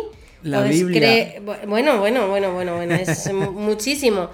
Es un, bueno, es un poema. Bueno, que Johnny pues nos va a narrar, ¿no? No lo sé, si lo quieres leer tú. No, no, no. no. Uf. Lo vas a leer tú mucho mejor La verdad es que me y lo, vas a hacer narrado. Mm, Sí, eh, lo hemos estado viendo, lo hemos estado mirando y hemos decidido, porque digo, podemos leerlo aquí tal cual, pero creo que... Oye, yo lo leo si quieres, ¿eh? Yo No, encantada. Sí, pero este, este currazo que se ha pregado Víctor de- del podcast Sin Fronteras, creo que se merece algo Sí. especial. Creo que se merece hacer un parón, dramatizarlo bien, porque es un poema, bueno, lo vais a escuchar, que, que tiene un currazo de la hostia. Le vamos a poner musiquilla de fondo y yo creo que, que- que lo, voy a, lo voy a poner con, con mis mejores voces o, o- o hacerlo lo mejor posible, porque creo que este, este poema lo merece. Hasta podría ser una letra de una canción perfectamente. Lo que me falla es que no tiene título, no tiene nombre, no sé cómo llamarlo. Pero bueno, eh, vamos a. Os voy a narrar el poema de- del podcast Sin Frontera que trata de, esto, de lo que estamos hablando hoy, de piratas.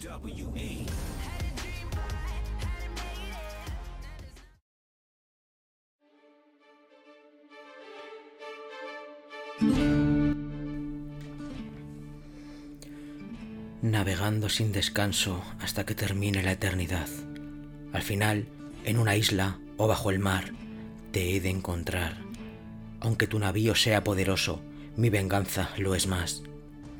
Soy la pirata Anabel, la que no se rinde, y hasta en la muerte te he de buscar.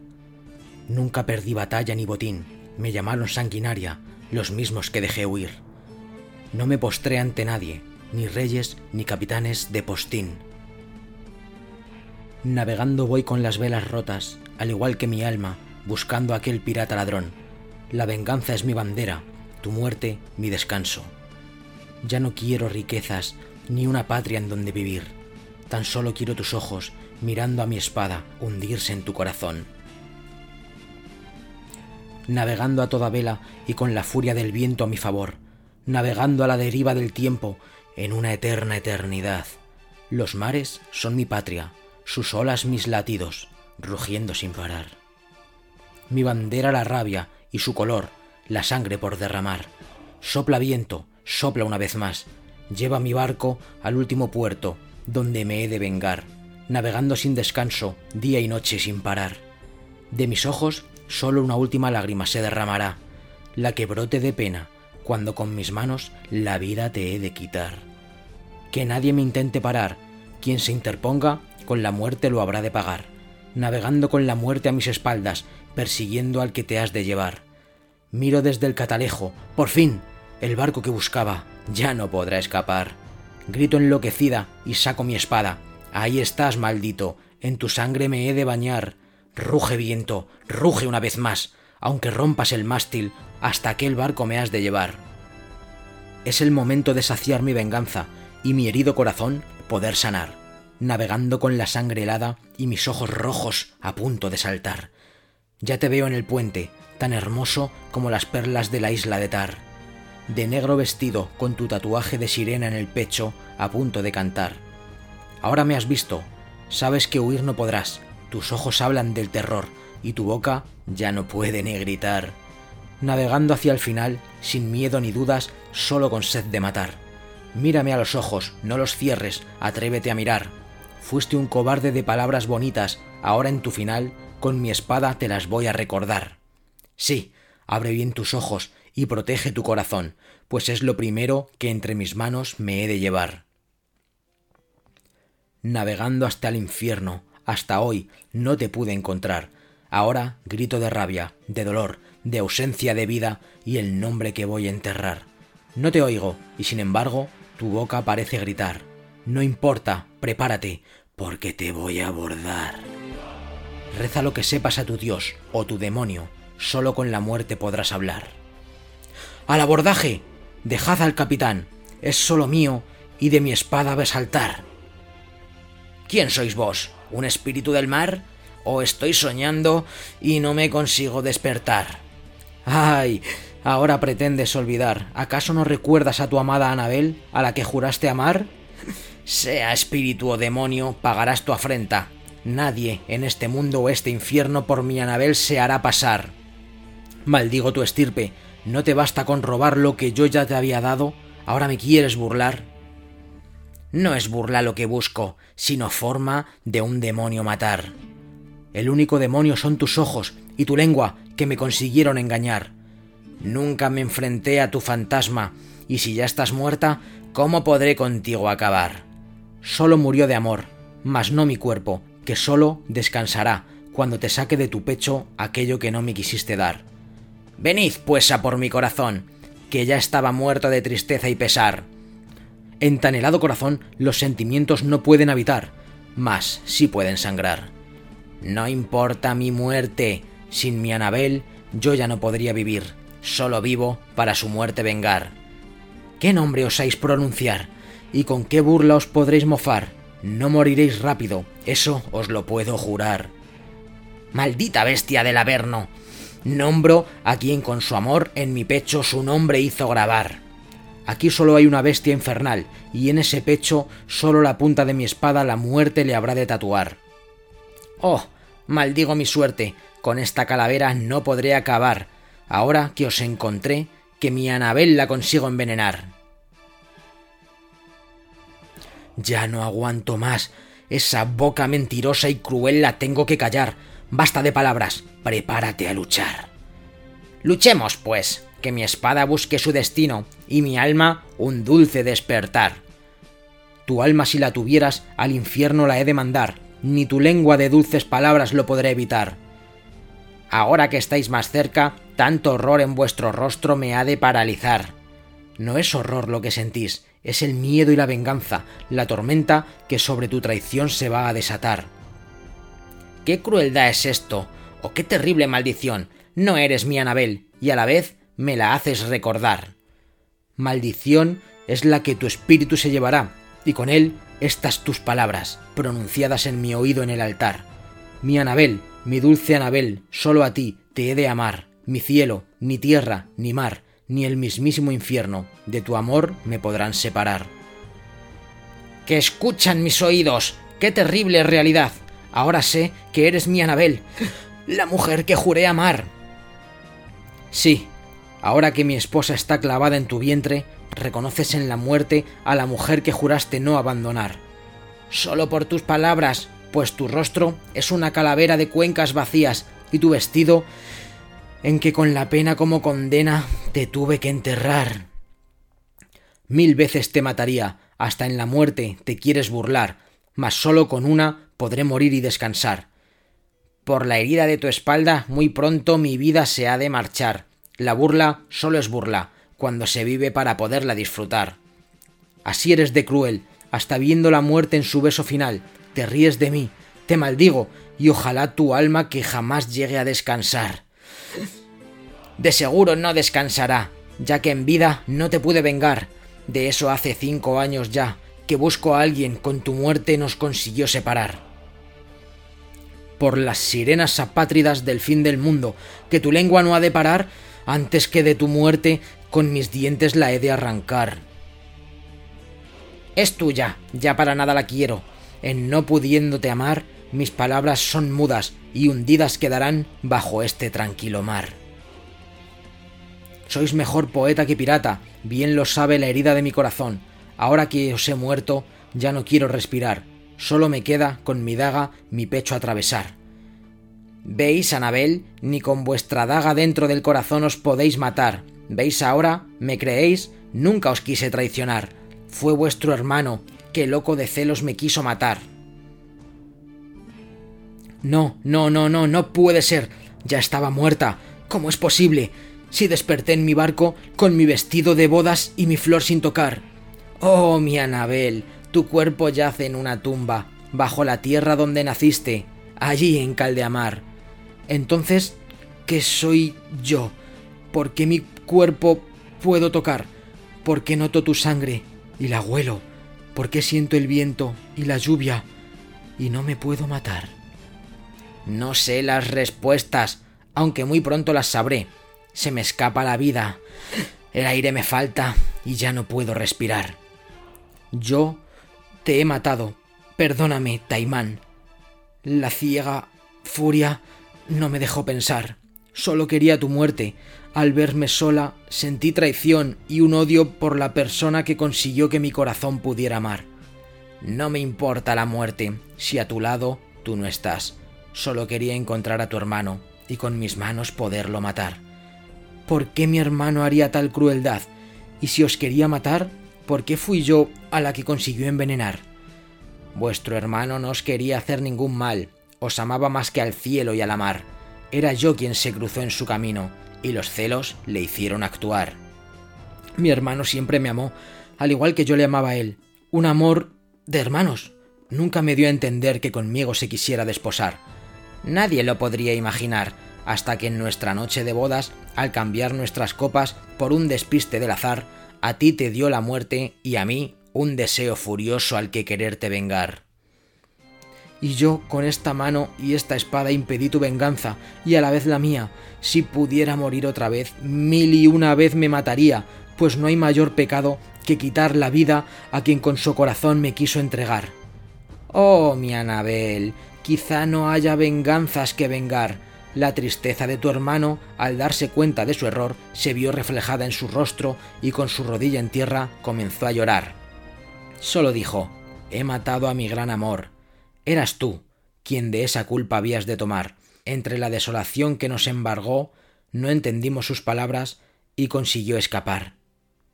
Mi amado Taimán, mi pirata embaucador, siento tu muerte, que el ciego odio te causó. Ahora contigo a la muerte de esperar. Ahora veo, eres mi dulce y hermosa Anabel.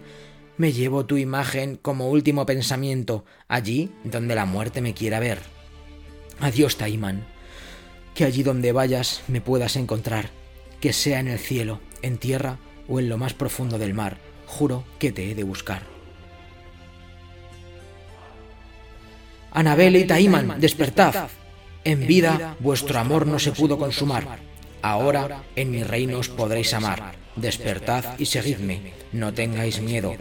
Ya nada os puede matar. ¿Vos sois la muerte? ¿A qué lugar nos lleváis? ¿Será posible que ahora que estamos muertos, estamos vivos? Mi dulce Anabel, toma mi mano y salgamos de este lugar. No, mi amado Taimán, te cogeré la mano, mas de aquí no podremos escapar. Aquí el tiempo es efímero y eterno, existimos y a la vez somos nada. Ahora empiezo a recordar. Muerte me llaman, aunque aquí mi nombre no se puede pronunciar. También me llaman vida cuando los seres vivos habitan la tierra, el cielo y el mar. Vivos no estáis, muertos tampoco. Sois energía con recuerdos de haber vivido. Os llevo a vuestro lecho, o donde os habréis de habitar, formando parte de las estrellas que de noche alumbran vuestro mar. Sea pues, no importa el lugar, si con mi amada puedo estar en forma de estrella o de roca, mientras sus labios pueda besar, vivo o muerto, mientras con mi pecho la pueda abrazar. Ven, mi pirata hablador, calla tu lengua, solo me tienes que besar, mirándome a los ojos y tatuando en ellos el verbo amar. Deja que esta pirata, la más intrépida a la hora de abordar, aborde tu corazón y seamos siempre un solo barco que nunca podrá naufragar. Así sea, Anabel y Taimán, sed dos estrellas del cielo. Cuando ojos de humanos os vean, os llamarán estrellas del mar, pues sabrán de una leyenda donde se dice que dos piratas que no pudieron amar se encontraron en el mar. Allí se hundieron hasta que una sirena los pudo encontrar. Unió sus cuerpos y al unirnos, una luz los envolvió. Del mar los pudo sacar y hasta el cielo estrellado los hizo volar.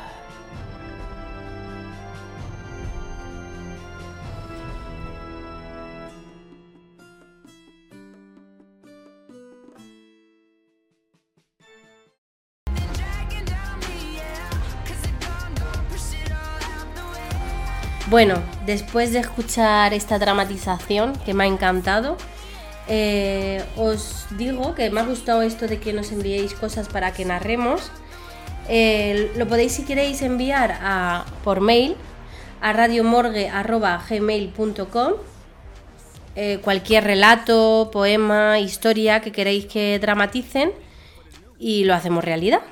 Sí, eh, mandar si, si tenéis ahí puede ser yo creo el tema que os dé la gana, eh, ficción, un- no sé, algo que no sea tampoco excesivamente largo y, y o bien yo o bien Jesús o bien Alberto pues hacemos una, una sección de los relatos de la morgue y, y molaría, estaría guay tener más, más interactuación con vosotros, os, os dramatizamos ahí pues eso, vuestros, vuestros cuentos, vuestros poemas, vuestros relatos o vivencias, quizá. Si lo queréis que lo pongamos con, con música y con una ficción sonora, pues al mail radiomorgue.gmail.com y estaremos encantados de, de- de escuchar y de leer vuestros relatos. Bueno, seguimos, que todavía hay más comentarios, ¿eh? Más, más, sí. Se nota que este tiempo de inactividad la gente ha La estado... gente ha estado ahí participando, eso gusta mucho. Bueno, también es verdad que hemos tenido un boom de, de seguidores en, en este tiempo, que la verdad es que no me lo esperaba y hemos crecido un montón, ¿no?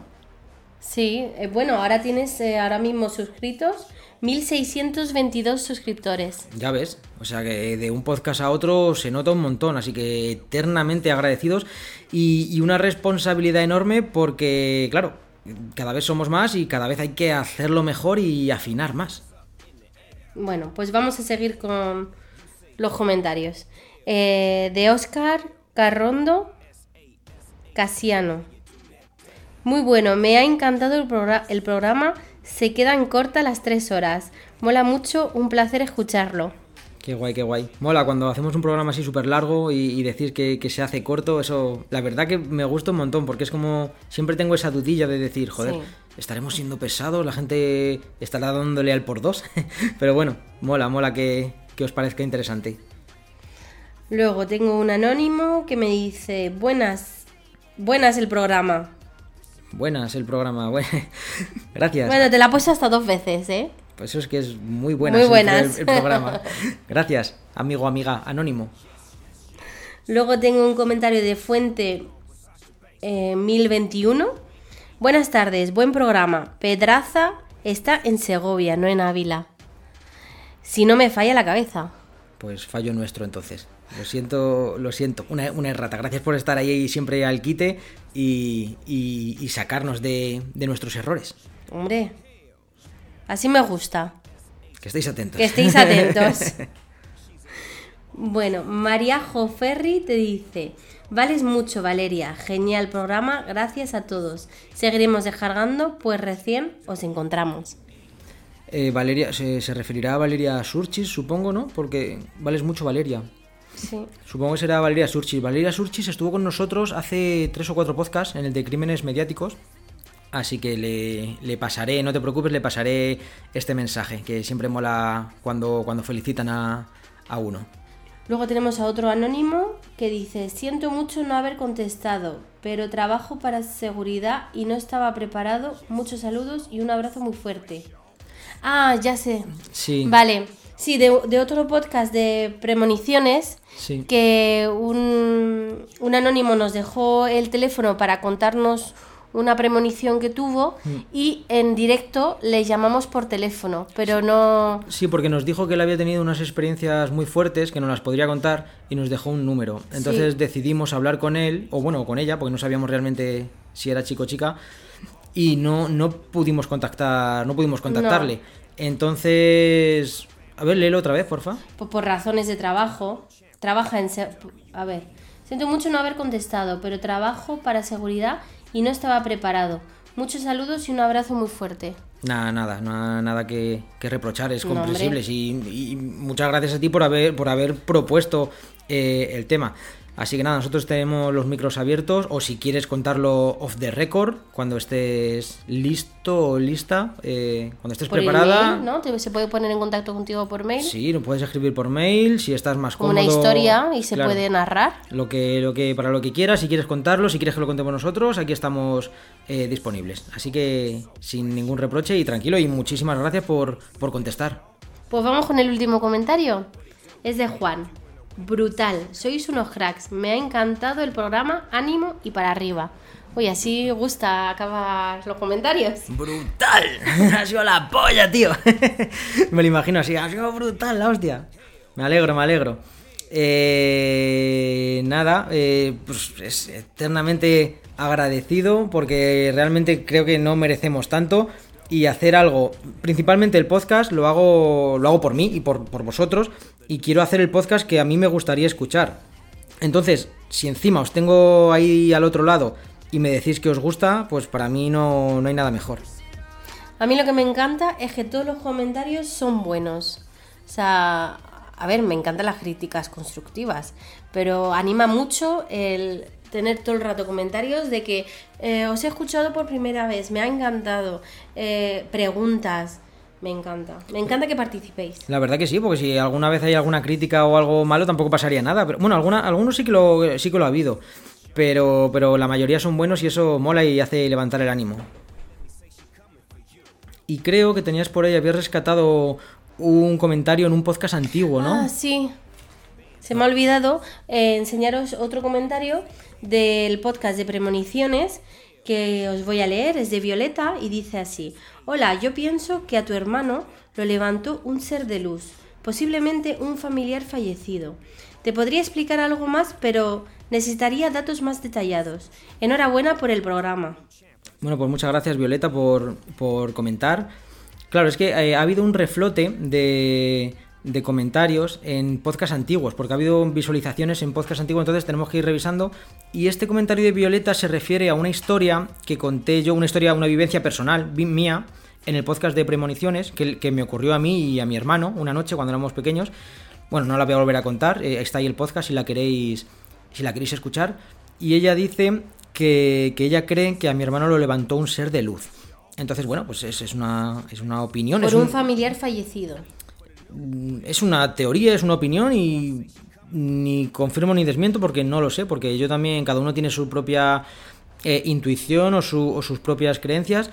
Entonces, sí, dice, mm, eh, te lo podría explicar, pero necesitaría más datos. Sí, yo no, no tengo ningún problema en contar más y si aquí estamos para buscar eh, respuestas y para, y para buscar soluciones.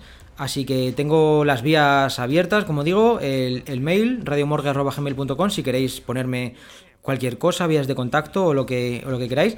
Así que nada, muchas gracias Violeta por darnos tu opinión y por, y por comentar. O si quieres hacernos preguntas, porque dices aquí necesitas más da- datos. Pues mm, Sí, sí, te yo- animo a que nos pregunte, a que le preguntes a Johnny lo que necesitas saber para informarnos más sobre estas premoniciones. Sí, porque además lo tengo, me pasó hace muchísimos años, yo era un canijo, pero lo, lo recuerdo vívida, vívidamente, así que creo que puedo recordar prácticamente cualquier pequeño detalle. ¿Ya está, Meliguanchu? ¿Sí? Ya... Has tenido curro hoy, ¿eh? Madre mía.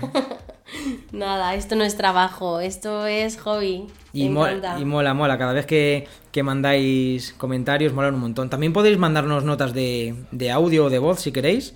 Y... Eh, ¿Por email se puede? Sí, seguramente. Y si no, pues habilitamos otra, otra, Otra red más. Decirnos ah, por Instagram sí se puede. Como queráis, hacérnoslo llegar y aquí, aquí lo ponemos. En el correo de la morgue, vosotros mandáis. Bueno, pues si no tienes nada más que añadir, Que hagáis más preguntas, que participéis, que hagáis más comentarios. Me encanta.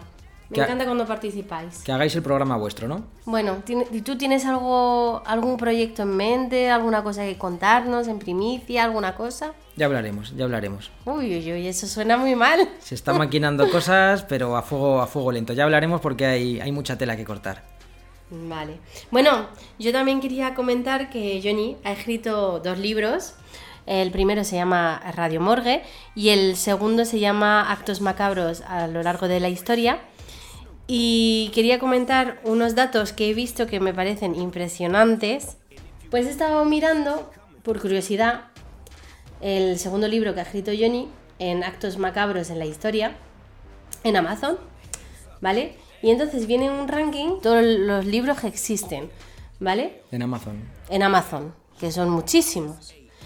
Y luego están clasificados, pues que es el número 62 en periodismo y el número 4 en estudios de medios, que me parece mm, flipante y enhorabuena, Johnny.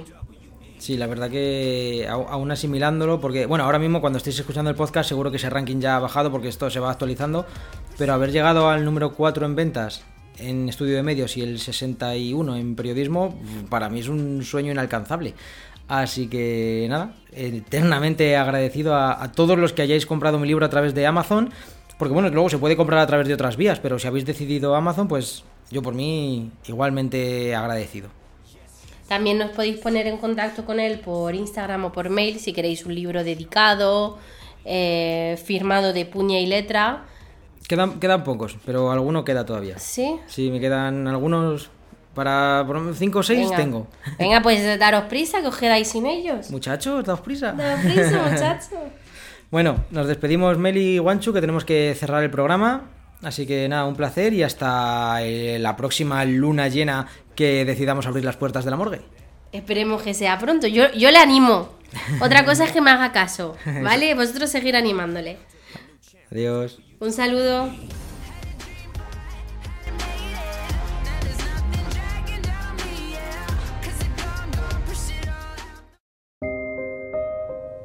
Emitimos 24 horas del misterio 365 días al año para todo el mundo. Esto es Edenex, la radio del misterio. Síguenos desde www.edenex.es.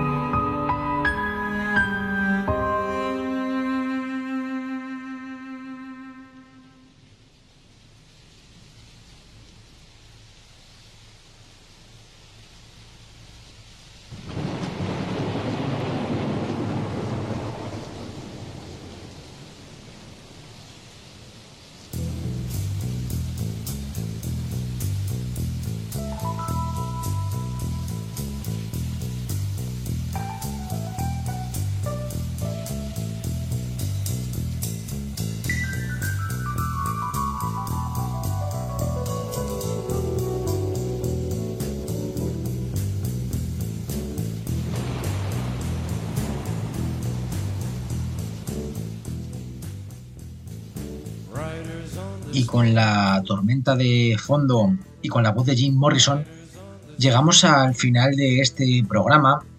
Las puertas de la morgue están a punto de cerrarse una luna llena más. Y en este cierre, pues realmente quiero dedicárselo a, la lluvia.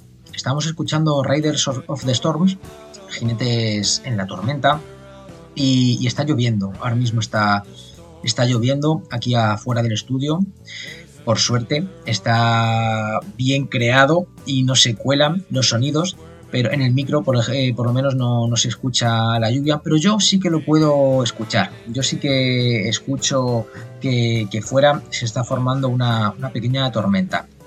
Y realmente es una de esas sensaciones que me gustan. Quizá esté diciendo tonterías o quizá no. Quizá vosotros compartáis conmigo esta manera de pensar pero soy de esa clase de personas que le gusta la lluvia. Me gusta prácticamente todo de, la lluvia. Me gusta verla, la lluvia, sobre todo cuando estás en un porche leyendo con una, taza de café o con una cerveza. Me gusta el olor que deja la lluvia, ya sea el olor a, campo, eh, mojado, o simplemente ese olor a, a, humedad, que no deja de ser otra cosa que, que ozono lo noto evocador, lo noto purificador y también una sensación que me he dado cuenta que, es mágica y que es inspiradora es sencillamente lo que, lo que estoy viviendo ahora mismo mientras os hablo en este cierre. Estar frente a un micrófono en un, en un estudio de radio cerrado, porque ya me he quedado solo, mi guancho ya se fue, ahora mismo estoy eh, completamente aislado, y escuchar una tormenta de fondo. No sé, hay algo mágico en, eso. Eh, hay algo mágico para empezar en, hacer radio, en hablar a un micrófono y que me esté escuchando gente de todas las partes del mundo. Pero creo que el sentir que, fuera eh, hace, hace frío, hace mal tiempo, se está organizando una tormenta, es, peligroso, es desagradable, ¿no? Mojarte si, si tuvieras que, que caminar bajo la lluvia. Pero estar aquí en la comodidad de un estudio resguardado, sabiendo que fuera eh, está, todo, está todo mojado, pues yo lo veo, eh, o a lo mejor mi subconsciente lo ve como una pequeña analogía de, de, seguridad y de tranquilidad. Yo lo veo como que aunque el mundo se vaya a la mierda, aunque tengamos multitud de, de problemas, aunque nos estén atosigando con, con las políticas, con, con las guerras, con los problemas sociales, con la, con la crónica diaria, siempre veo el, el estar aquí metido en, en, una radio, yo en un estudio de radio y vosotros al otro lado de las ondas en la comodidad de, de vuestro hogar. Así si me estáis escuchando a la hora de emitir esto, pues en plena noche cerrada de luna llena, pues lo veo como una especie de, como digo, de, analogía, esa, esa seguridad, esa tranquilidad que transmite la radio.